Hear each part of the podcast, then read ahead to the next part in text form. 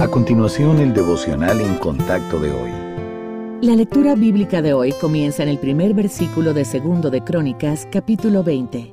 Pasadas estas cosas, aconteció que los hijos de Moab y de Amón, y con ellos otros de los amonitas, vinieron contra Josafat a la guerra. Y acudieron algunos y dieron aviso a Josafat, diciendo, Contra ti viene una gran multitud del otro lado del mar, y de Siria.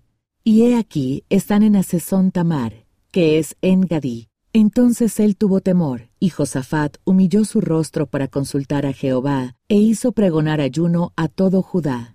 Y se reunieron los de Judá para pedir socorro a Jehová, y también de todas las ciudades de Judá vinieron a pedir ayuda a Jehová.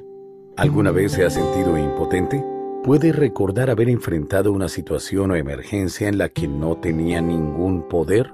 Es una experiencia aleccionadora para cualquiera. Incluso a las personas que afirman depender de Dios, les gusta sentir que tienen cierto control sobre sus circunstancias. Josafat enfrentó un momento como ese cuando llegó la noticia de que tres ejércitos diferentes se habían unido para destruir a Israel. Tuvo miedo porque los enemigos eran muy numerosos. Además, recordó haber estado en grave peligro la última vez que estuvo en el campo de batalla. Pero ahora, en este momento tan importante, Josafat también sabía que solo Dios podía ayudar.